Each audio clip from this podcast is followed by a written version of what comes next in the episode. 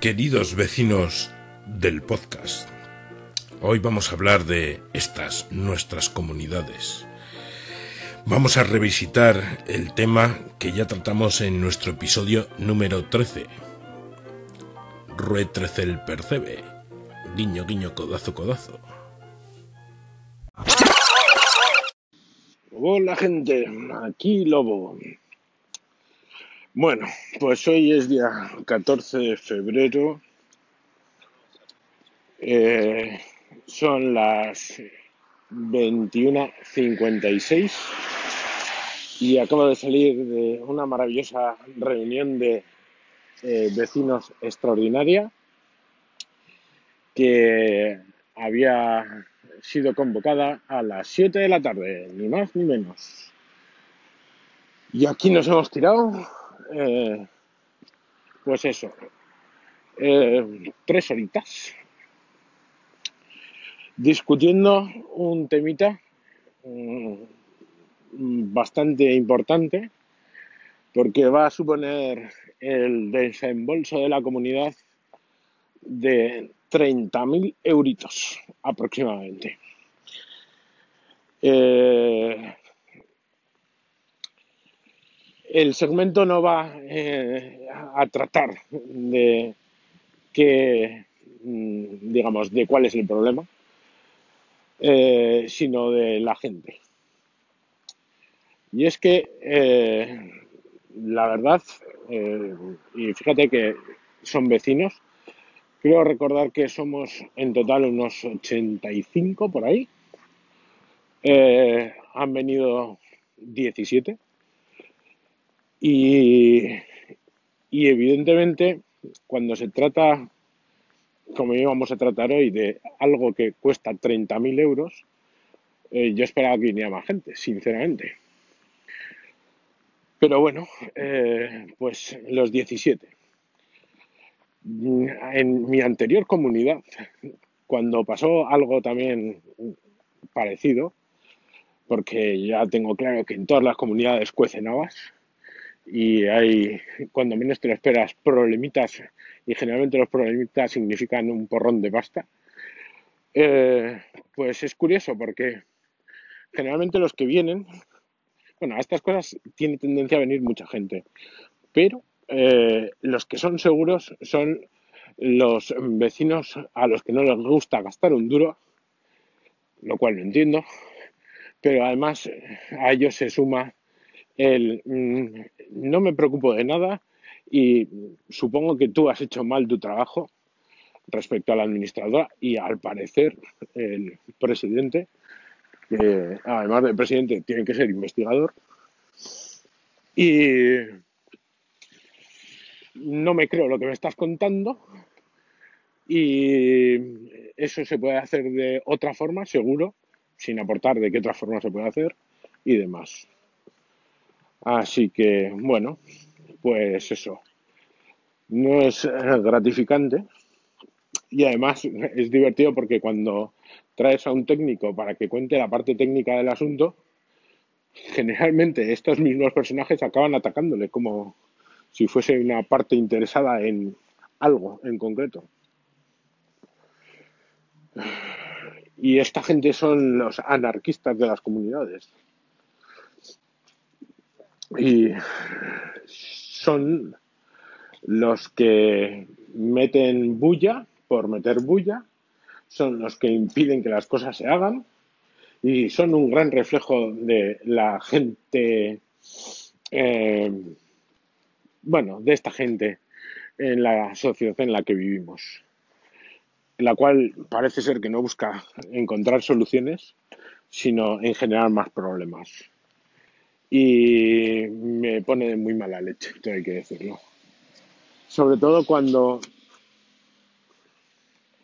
te has molestado en repetir 20 millones de veces que había que hacer algo concreto nadie te ha hecho ni puñetero caso eh, y con su mayoría, porque esto es la representación más pura de la democracia, eh, te han, eh, ¿cómo es esto?, aplicado el rodillo y luego cuando vienen los problemas porque se tomaron determinadas decisiones, son los primeros que alzan la voz en grito.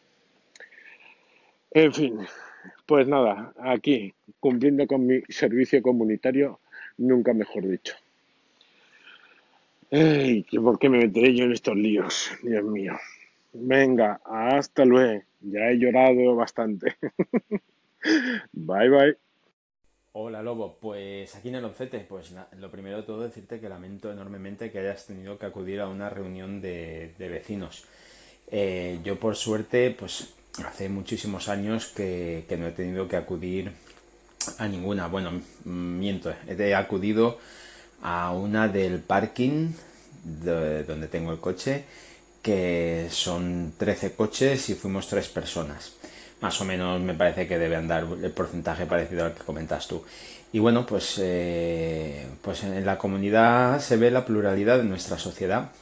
Muy poca gente normal, eh, mucho imbécil y y ahí estamos. Y es que este es el reflejo de la sociedad que tenemos. Cada vez menos gente normal y cada vez más imbéciles campando por el mundo. Y perdón por la palabra, pero es que a veces a las cosas hay que llamarlas por su nombre.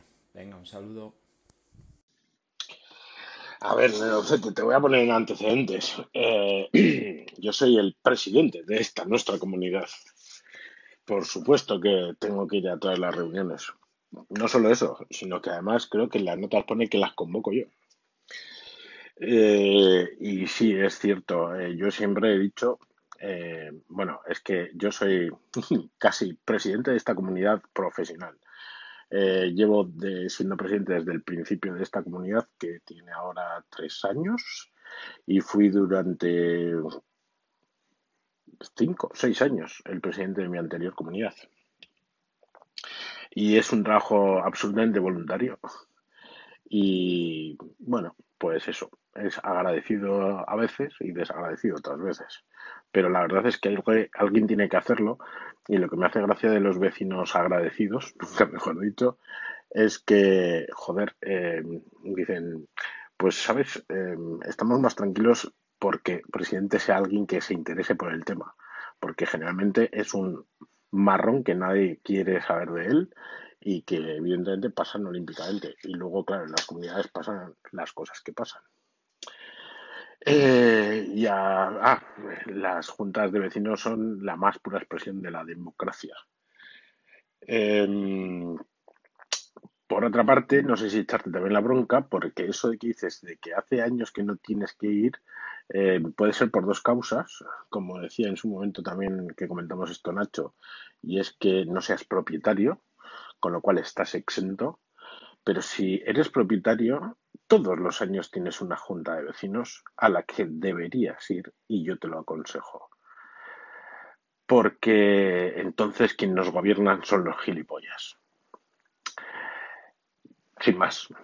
Y por cierto, no es que yo sea un experto en la ley de propiedad horizontal, ni nada por el estilo, pero me ha tocado eh, arremangarme con varios temas, así que eh, estoy abierto a preguntas si alguno tenéis alguna o dudas, y sobre todo porque conozco a casi todos los gremios o profesionales que me las pondrían responder.